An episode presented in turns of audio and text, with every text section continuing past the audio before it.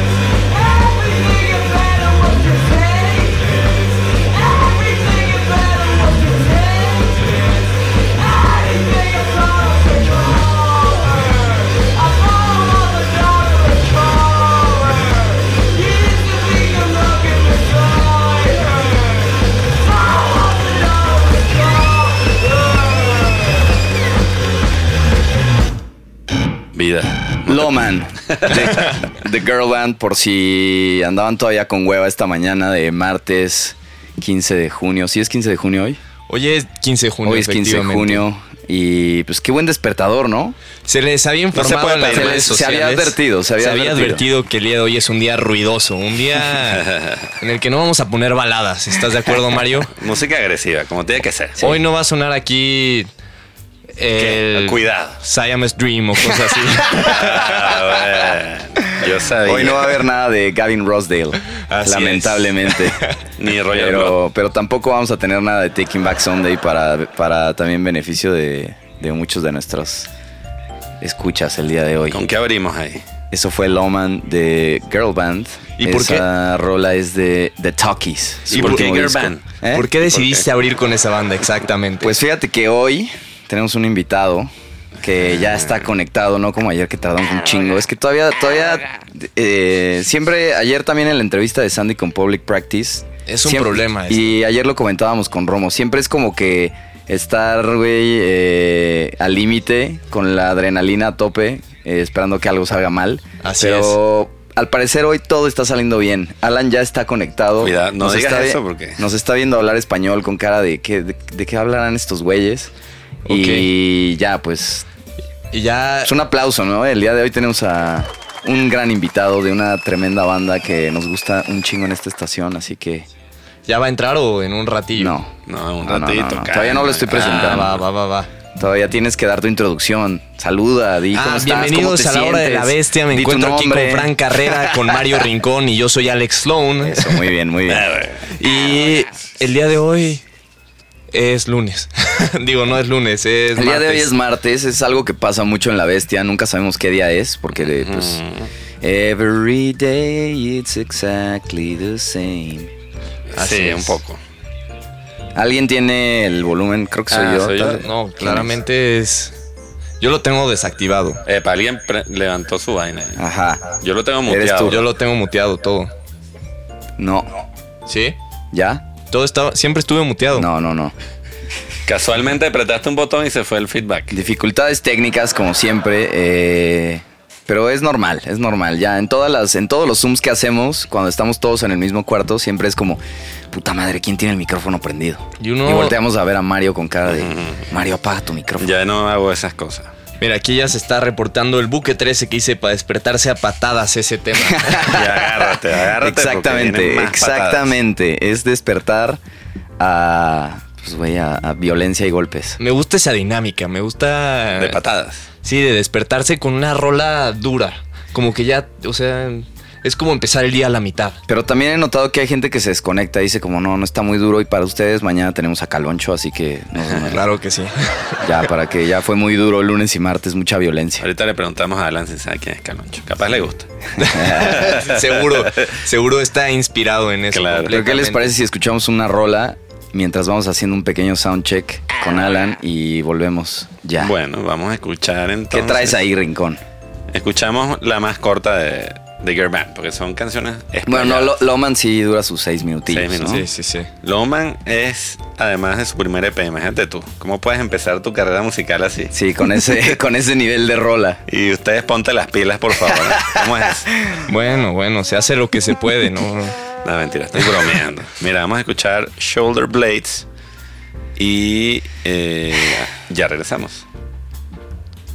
Tarda en empezar, tarda en empezar. Ahí viene. Empieza quedan así, Tenebroso. De la bestia. ahora sí, puro terror. Agárrense los pantalones.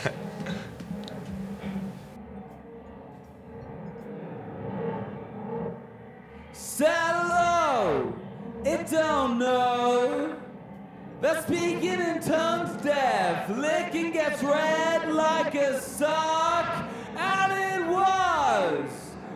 Feel like a chicken, act like a cock, and now it's all Dutch gold.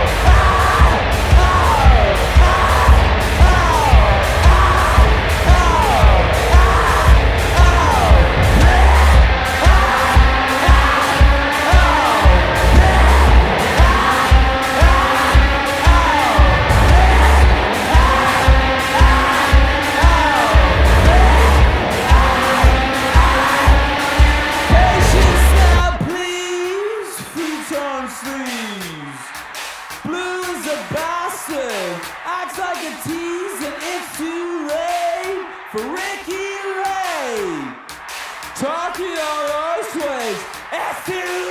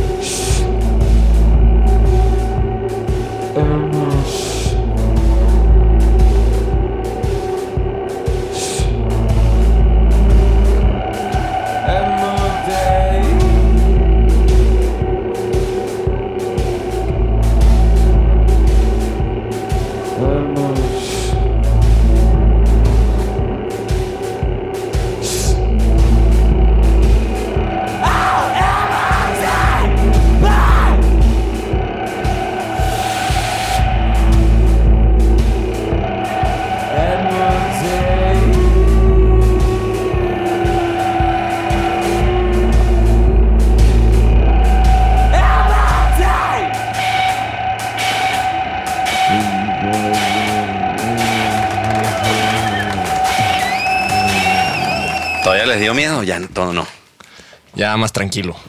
Bastante miedo. Esa canción, esa canción es bastante aterradora, pero me gusta. Shoulder Blades. Creo que la pron- estoy pronunciando mejor. Muy bien, estás Me, me- me gustó, me I'm gustó. working on it. Excelente pronunciación.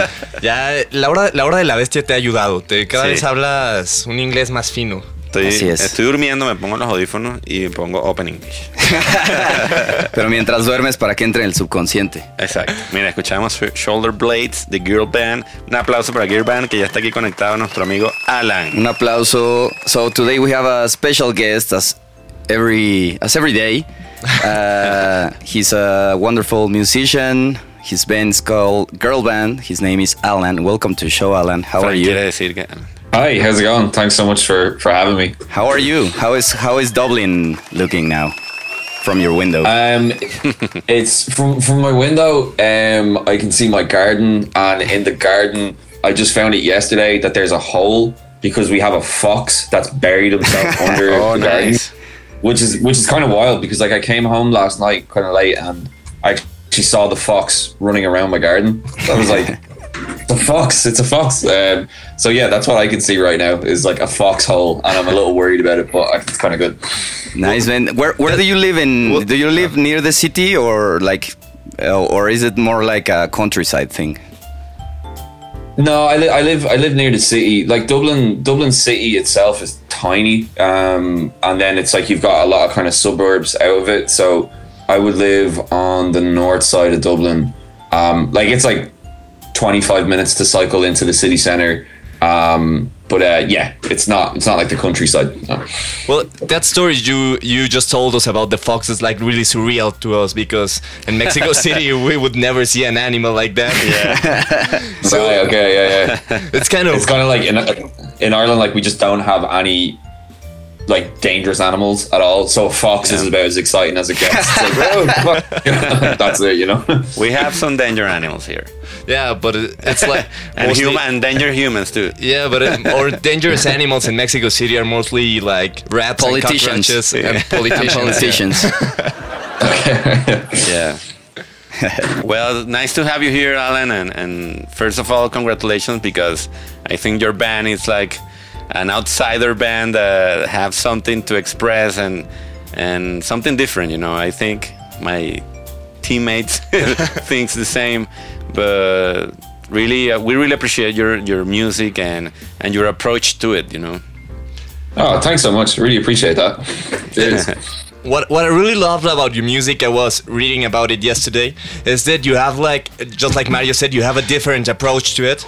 Uh, you well in girl band you don't really use like the average chords that every other band use. You uh, use the guitars and you make uh, use the instruments to make more sounds than actual chords. I wanted to know how did you get to that? How did you uh, came to the idea of using the instruments uh, a different way than any other band? Um, I think when we we we started writing music when we were uh, like 16, like 15 or 16, and at that time in Dublin, there was loads and loads of bands that um, sounded exactly like the Strokes, Okay. and so did we. Like our first band, that's just what we just like. We just want to be in the Strokes, and that's all very chord progression and and stuff like that. But we were terrible. We weren't good at doing that, and um, I suppose like a little bit on like when that band fell apart and we kind of started this band, we really didn't want to sound like that. We are like, okay, well, we don't want to sound like that. Um, and it was around the same time we started getting really into a lot of um, no wave music uh, from from like New York from the seventies, and then also a lot of uh, a lot a lot of German seventies kind of stuff like uh, like like Kraftwerk and Can and um, and Faust and all that kind of stuff. So like all of that kind of approach was really was a lot more interesting. And then I think for ourselves with instruments, it was more a case of like, what can you do with the instrument that's going to produce a really kind of interesting sound, as opposed to like, I've got this amazing chord progression. Like we just couldn't do it. It was more like, oh, this is kind of fun exploring sounds. I mean, for me, actually, it was this guitarist. Um, uh, from from uh, from Mexico, I believe. Actually, um, they they're based in Dublin, called Rodrigo Gabriela. Ah, Yeah, yeah, yeah, from yeah. Mexico. Yeah, right. And it's like her, but the way she played that drum, like the guitar as like a, basically like a drum, that blew my mind as like a 15 year old. I was like, what is that? That's insane.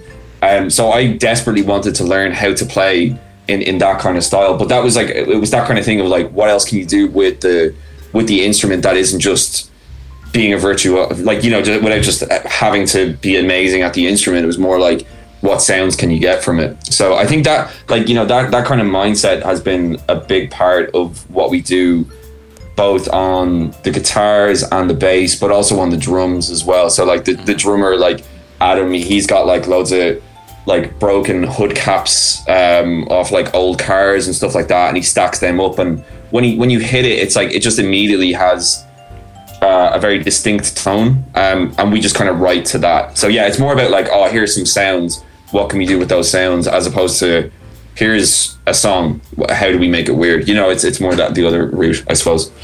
And it's funny that uh, so you didn't want to sound like the, like the Strokes anymore. So you made this new thing, and that's precisely what got you into Rough Trade Records. It's is that well with Yeah, yeah, alongside totally. the Strokes actually. so yeah, you know, okay. like I'm still, I'm still, I'm still like a huge fan of that of, of, of the Strokes, and um, and like, but yeah, that was the kind of funny thing because like, uh, yeah, when eventually we got approached by Rough Trade and we were talking to them, it was. I remember sitting down with uh, Jeanette Lee, who's like, it's it's her and Geoff Travis that that run it. Jeanette's like, Jeanette's amazing, you know. She uh, she was in PiL, you know what I mean, like Yeah, yeah, yeah. and uh, like Manic Pill, and she was in PiL, and so like just talking to her, it's just like, I know, I know. I remember like sitting and chatting to her for, about like so what was it like to sign the Strokes? You know, how did that actually work? Like, I know that's like super obvious, and we we could talk about like swell maps and all these other cool bands, but it's like I actually want to know about this. And she was like, "Oh yeah, I'll tell you all about it." And I was just like, "Oh, this is incredible!" And and did So, did yeah. Geoff himself approach you like uh, in a bar or something?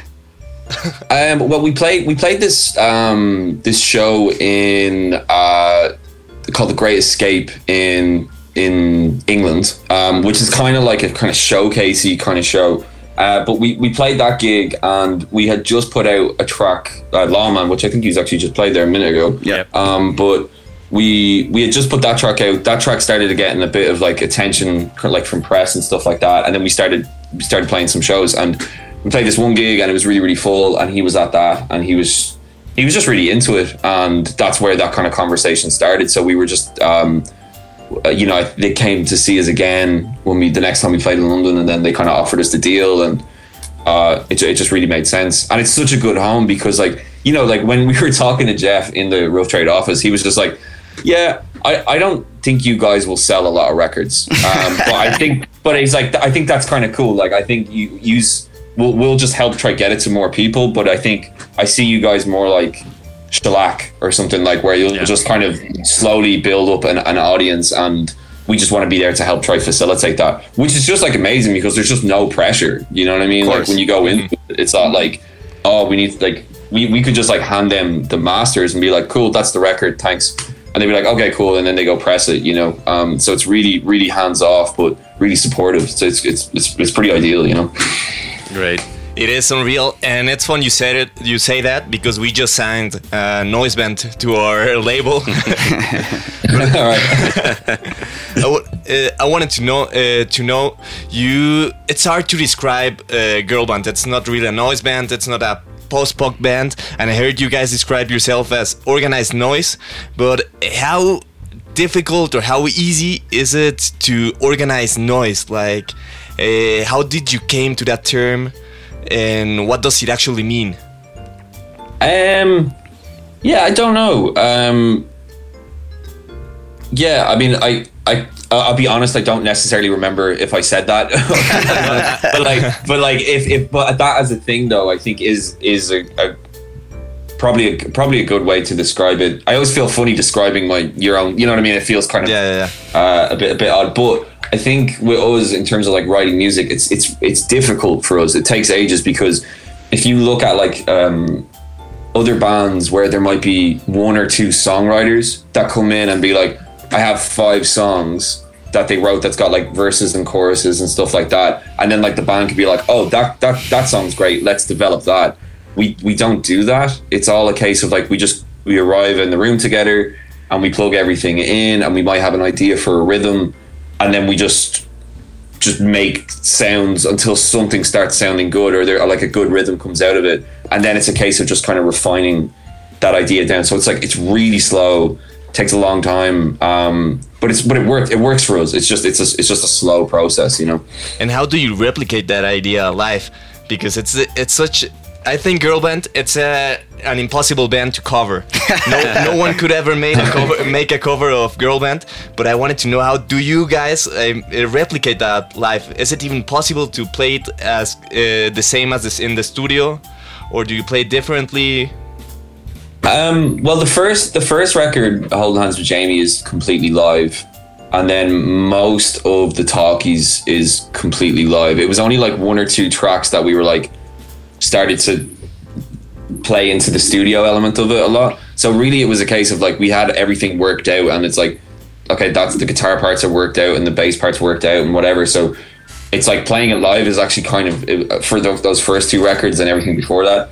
It's kind of easy because it's like that's what we wrote. You know what I mean? Um, but uh, yeah, I can appreciate it not being the most obvious thing to cover because it's so dependent on the pedal setup. Like even it's it's like really dependent on the amp setup for me. It's like if I don't play the right amp, it just doesn't work. It just Yeah. sounds different, and it's like you play it and it's just like it's like it's happened before where it's like we've played gigs and like my amp's blown up in the middle of the song or something, and it's like you just or like my pedal like a pedal's broke and it's like well, we just can't finish the song. You Yeah. know, it's like it's like we it's we, like we have a band and we have the same feeling because yeah, it's yeah. a specific sound, you know, and, and if you can replicate it, you're like, damn. yeah, yeah. Like it happened. It happened at one gig where we played, and like uh, the, the guitar I use, like the, the string snapped, and I've got one of those guitars where if the string snaps, all of it goes out of tune. Not that I'm playing much notes, but the way because it all goes out of tune, the the way it reacts with the with the pickups is completely different. So the sound is like destroyed. So it happened at this one gig where everything went out of tune. And the sounds were all different. I was just like, oh, I don't know. I'll just throw on loads of reverb and noise and just do that till the end of the song, and then hopefully that'll be okay. So we done that, and then at the end of the song, I was like, I think that was all right. And then I just heard one one person in the front of the crowd being like, that was the worst thing I've ever heard in my life. I was like, all right, that didn't work too well. Like, That's yeah, funny. Stuff, I don't know. That stuff happens. You know? But you know, uh, you know, a noise band is good when half of the crowd doesn't like the show. Yeah, Actually, it happens to us. We, we went to see Gang of Four. I don't know if you uh, you should Yeah, know yeah. that that band. And Andy Gill guitar was so loud and so out of tune. I don't know what it was. You know? I think it was like uh, Andy Gill had the amp like at 10, you know? Yeah. and then so the feedback was insane. I remember being there like, uh, well, it was, it, it is a venue that has like a very tall ceiling. So like, it's like, it's like 20 meters or more. I don't know. So it's right, like really huge. So the, I don't know, it was like the bouncing of the of the sound it was like insane and and, Insane. and most people weren't actually uh, like enjoying that i think like I'm not sure, we, we were we were very happy of course Yeah, of but course. like and it was it was like it was gang of four but but it was like uh i don't know it was very overwhelming and you know well and and we actually have uh, have gang of four uh, like uh, when when they came play that venue they came to the studio as well. So they were like upstairs Oh, uh, like recording a session and it happened the same. Like andy gill had the the amp at 10 Yeah. and we were all like wanting wanting to cry. Like my my ears hurt a lot. Yeah, but it was so Yeah. funny, and, and we learned a lot from from that kind of people, you know, because they, I think they were pioneers on, on that path, and that's Yeah. great to to hear, you know. Yeah, big time, big time. But yeah, we've had some we've had some of those gigs where it's like like we played in a in in Tenerife and it was like a, a an old Kerrickson tank. So it's like completely cyn- like cylindrical and there like it was so loud. Like it was it was really cool like but it was just like Wow. like I I remember like nearly falling over like because it was just like I was just like oh like it's just like that, that weird where it's like there's so much low end and there's so much high end and it's like it's genuinely makes you a bit dizzy. It's kind of it's kind of incredible, but it's like it's not recommended like, to do it all the time. Like you know. And how's a girl band show live? Because I mean, I haven't seen you guys live yet because you've never been to Mexico and I've never been to uh, to Dublin. But um, I mean, this band is harder than most uh, punk rock bands or hardcore bands. But it's not really a band that you can mosh pit to, or maybe it is. I don't know. But I wanted to know how does the crowd look uh, from the stage? Um, I mean, it depends on where we're playing massively. Like, I mean, if we're playing in in Dublin or around the UK, it's like the venue sizes are like they're they're like they're pretty big for us. Like, you know, like uh, you know, maybe like two thousand people or something. Oh, shit. Um, and what we kind of find is like in those scenarios, they can be great because, like, like people do mosh because I think there was a, there's a couple of tracks that we have in there that we love to play live that are just like straight like hardcore tracks. You know what I mean? Like that's just like okay, cool. Like we have this one track called the Cha Cha Cha, which is like 15 seconds long, and so we've got we've got a few of them in there, which is like you you do get the whole kind of mosh pit kind of element from that, which is. I mean, it's always kind of fun to watch, I suppose. I mean, I it's not something I would ever want to do. you know, I'm, I'm very much like I like to dance a little bit, and then that's kind of it. Um, but like we've t- we've played other places where it's like you're playing to, you know, maybe fifty or sixty people that are just hating like everything that's going on. You're just you're just like I'm sorry about this. Like you know, it's like this is just the kind of poorly booked show. We shouldn't be. Uh, we shouldn't be doing this, but uh, you know, sometimes that happens, but it's fine, you know. Um, but yeah, I think if it's if it's our own gig, and people have kind of are on our side, then the reaction is usually um, quite uh, quite full on, uh, which is great. You know, it's really nice. Amazing, Alan. So why don't we listen to a girl band song? Uh, We have fucking butter. we have fucking butter. what, what can you tell us about this track? Um, this was off our first album, and I quite I, I this song is fun for us because we we can't count it. We all hear it at a different one, um, and like if if one of us drops out of time, then it's we're just like it's so difficult, and it's happened at some shows where it's just like oh god, like everything's completely off time. Um, but it's quite fun for that, and I've shown it to a few people, and it's funny because like a lot of people hear the one at one place, and other people hear it at another place. So when we're, at gigs, we've actually seen people like I don't know, like tapping their foot or clapping their hands on different beats in the crowd, where it's like some are doing that and some are doing that, and it's really it's kind of disorientating for us. I mean, it's just like one of those things which is like we I don't know where the one is. like in my head, I Exactly. know where it is, but you know. Um, so yeah, that, that I mean, maybe that's something to say about it. Bueno, vamos a escuchar Fucking Butter de Girl Band y estamos con Alan Dogan, guitarrista de la banda, platicando. Ya regresamos. La hora de la bestia.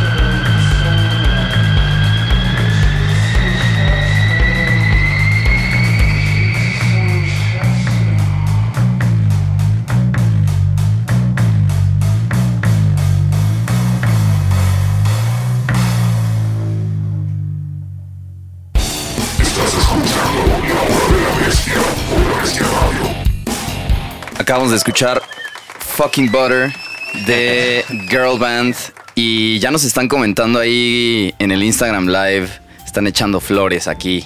¿Qué, qué, qué, qué están diciendo? Porque no lo puedo ver en mi teléfono. Larga vida a la música sin sentido, larga vida a Girl Band. Claro que sí. Excelente.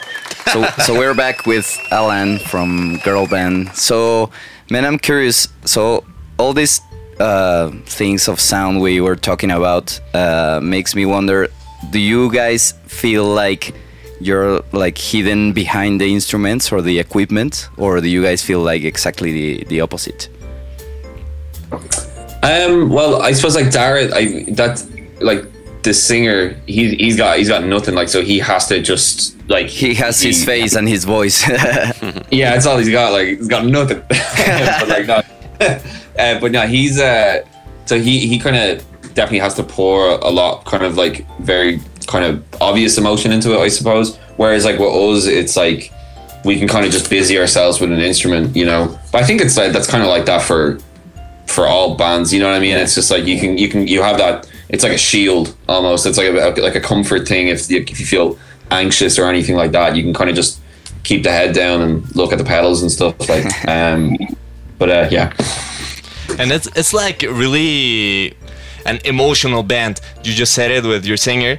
Um, it's like I, I don't I can't even imagine performing that live. I just googled the lyrics to Amygdala yesterday. because I was listening to the song and thought like, "Uh, what the fuck are they saying? Maybe my English is not good enough, so I googled it. and I thought like, man, this is like really emotional, you know, because you don't even need lyrics uh, or actual words to represent a feeling, and like that song is like so painful but amazing at the same time without even uh, having any lyrics. So, what's your take on that? On making music without actual lyrics? Um, well, th- thanks very much for that. Um, I mean, it, it's actually I think it's really fun because with that track in particular, um, when we we were doing that in the studio, um, there's there's an inherent narrative that happens in that track. Like you know, it's it's not really my place to kind of go into it because it's like you know it's personal to other members of the band. But it was but it was it's quite fun uh, exploring that being like okay how do you try get across some sort of sense of narrative or some sort of sense of uh like emotion without being like i'm so sad or like whatever like you know where it's just like where you can kind of do something a little bit more out there like with the first track on the talkies it's just like uh like it was just dara having a full-blown panic attack and um, you know, he came down to the space and he, he wasn't feeling too well. And we were like, well, do you want to just try breathe into the mic and just to kind of get a little bit comfortable and get set up? And he was like, all right, yeah, I'll try that. And then he had a full blown panic attack and we just kind of shelved it.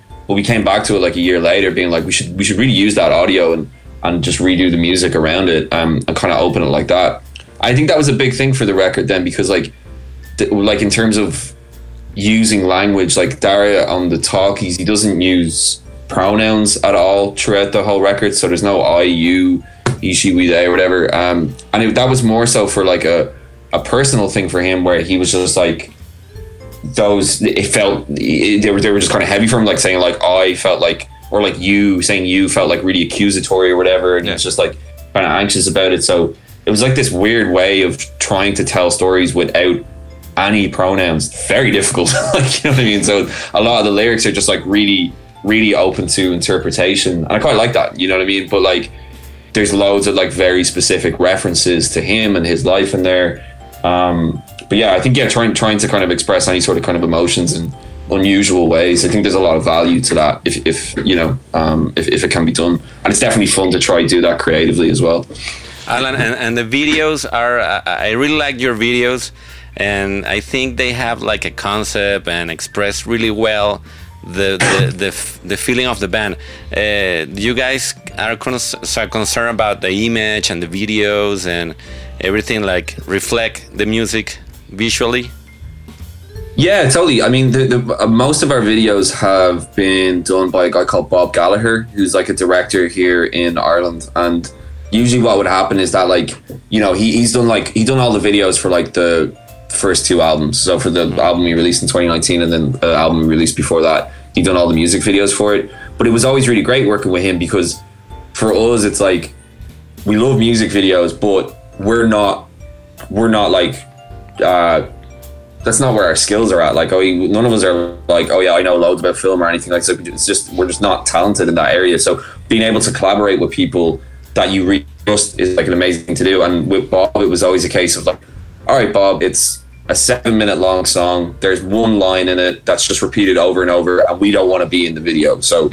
You know, best of luck. You know, and he and he would just be like, "All right, okay, cool. Like, I have to try imagine and put a world around this." And he would come back with ideas, and it, it, it's always been really easy, you know. So yeah, I think that, and then like that, that, like that in terms of like image, like the the artwork for the records. Again, none of us are like artists in that regard, but like working with people that we really love um, is really important. You know, to have like a kind of an, an aesthetic that goes around like a an, an album or whatever. That's always been important to us for sure.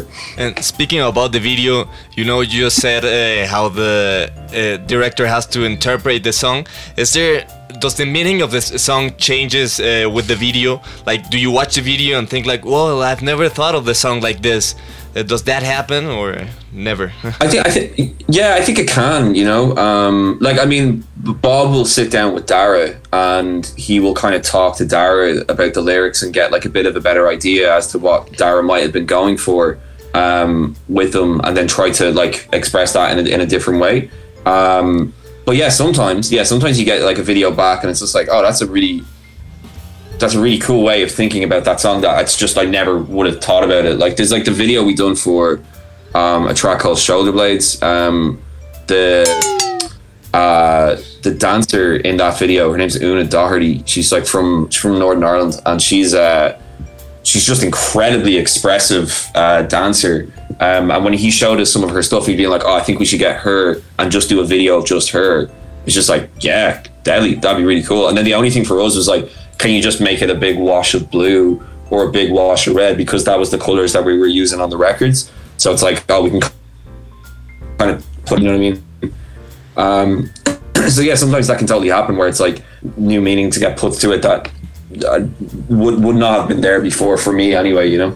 Yeah. Amazing, Alan. So we, we have uh, not much time left, unfortunately. We, I, I feel like we could keep talking for hours. Uh, there's a lot of things we haven't we haven't asked you yet, but maybe we'll do a second run. But uh, so, what can you tell Yeah, us so- about the the new music? So uh, uh, you told us you're you're writing uh, new music. So what can you tell us about that? Um, yeah, so I, I mean, that like I think it's been one of the positive things for us. With is we've just been able to do a bit more writing. I mean, like for us, it's like you know, with the band, like the band is not a thing we use as like a career or something like that. It's like we don't like we all have jobs outside of the band, and it's just something that we kind of get to do, and we get to go play shows, and we're not reliant on it for money. So any money that we do get in from playing shows goes back into the band pretty much. So over over the kind of lockdown, we were like super lucky to be like, okay, loads of shows have been cancelled. That's fine because we all still have work, and any money that we made from the year previous, we just went and bought loads of recording equipment. So we bought some nice preamps, some microphones. So what we've kind of been doing over the past year is just going down and doing a lot of writing, but trying to kind of set it up like a studio, like a full like a full time studio just for us. So kind of like like the the Beastie Boys with Check Your Head. Yeah. What they done was that like they just they just constantly recorded. They just like constantly recorded and added stuff to that, and it's just like that's unreal. Whereas like what we've always done before is like finish writing the songs and then go record them. Whereas like now it's like we're just gonna just keep adding stuff to drum loops or whatever and kind of build it up like that. And it kind of makes you write a bit differently. It, it definitely opens up like actually experimenting in the studio. A lot, a lot makes that a lot more viable. So I think that's kind of the that's kind of the buzz for the moment. You know, um, we've got like I don't know. There's about thirteen or fourteen ideas there, but like I was saying earlier, we're just very, very, very slow at writing. So it's just it's, just, it's going to take ages. Um, but yeah, so we're we're just, we're just kind of working away on it um, and just kind of adding adding to it as we go. But yeah, I, I, I like it though. It's it's um it's starting to take a bit of shape. wha- And you guys is. write, But- write a lot of songs for the records, or just like we make eight songs and that's the album, you know, or you make more songs. Um, that that's what it was like for the first two records, where it was like rough trade. We're like, okay, so what about the B sides? Like, we don't have any more songs. like, like, there's no more songs because it's like that buzz of like if we get to a point where we finish a song, it's like cool. That's that's done. You know what I mean? Um, so yeah, we always try to see it through fully, I suppose. Oh, sick. And has anyone ever told you that you have like the weirdest influences? You just said Rodrigo Gabriel, and then you said like the Beastie Boys, and none of those Yeah. bands sound anything like girl bands. So Yeah, I mean, I don't know. Like, I mean, we're all like big, big, big uh, music fans, and it's that kind of thing of like you can find something great in so many different, so many different genres and so many different styles. Like at the moment, I'm listening to, to a lot of uh, Raymond Scott. Um, I don't know if you've ever listened to him, but like just like really kind of like 1950s uh, electronic kind of stuff. But he also done like like Looney Tunes and stuff like that as well. So he's like this like proper composer that was like really important with like building synthesis and stuff. But there's like just lovely little ideas that you get from that where it's just like, oh, that, that's really nice or whatever. Whereas if we if we if we just listen to noise rock or whatever, I think we would be fairly derivative as a result. Like you know what I mean? Um, yeah, it's more totally. like you, yeah, you can find more interesting stuff like to to uh, yeah get inspired by. And that's exactly what. It, well, it makes total sense because your band's your band doesn't sound anything like any other noise punk band. So that uh, what you just told us, it's like the perfect explanation to your sound. And well, Alan, thank you like very much for being here and taking this interview. We're all really Oh, excited you. to have you here. And And I hope to see you soon because Yeah, we hope to we see you really want to see you soon, and we make an effort to we make will it happen. we will work we'll work on that. We can't say much about Yeah, it, totally. uh, but uh, we'll try to to find a way. And yeah, so we'll keep in touch, man. Thank you so much for joining today and playing the songs. And you you brought a song, right? The our last song is by Cate Le Bon. Could you just Oh, yeah, yeah, yeah. uh, just tell us why did you pick it? And well, say goodbye to the audience. Um, yeah, yeah. I mean, um, I don't really have anything like profound to say about it. I just really like this song. I mean, I think she's uh, she's just she's really really great. Amazing. I'm a big big fan of Cate Le Bon, and uh, yeah, that track's always just been off that off that record. I just yeah, it's like my favorite album of that year, and I just always go back to it. I just, I just love it. You know, Amazing, So it's not much more to amazing. Thank you, thank you for for the song, and thank you for uh, for your time. And well, No, we will listen to Kate LeBon y pues Pues bueno, hoy qué sigue, qué sigue ya. Sigue como grasa para tus oídos desde Chile con los chicos Chile de Confío en Chile tus nomás. amigos. Venga, venga. Después tenemos Garaje o Muerte con Alex de Georgetown Records, un excelente curador de garage y punk A las rock. dos, a las tenemos dos. The Wild Mambo con No, Joshua a Moriarty. las dos. A las dos tenemos a la verga los placeres Ah, culpables con verga, sí. Taxi emocional con Jesse Carolina, Bulbo no, a las Carolina es mañana. Eh, eh. El taxi emocional a las 6. Después sigue Guachabato. Que trae un invitado de lujo hoy. Un ilustrador que si no lo han visto, chequenlo. Está Excelente. brutal. Y Cerramos con Antitude. Yes, yes. Y bueno, vamos Pues a ya cerrar se entonces armó. con Cat LeBond. Y vámonos a ver el partido de la Euro. Eh, nos Esto fue vemos. todo por la hora de la bestia.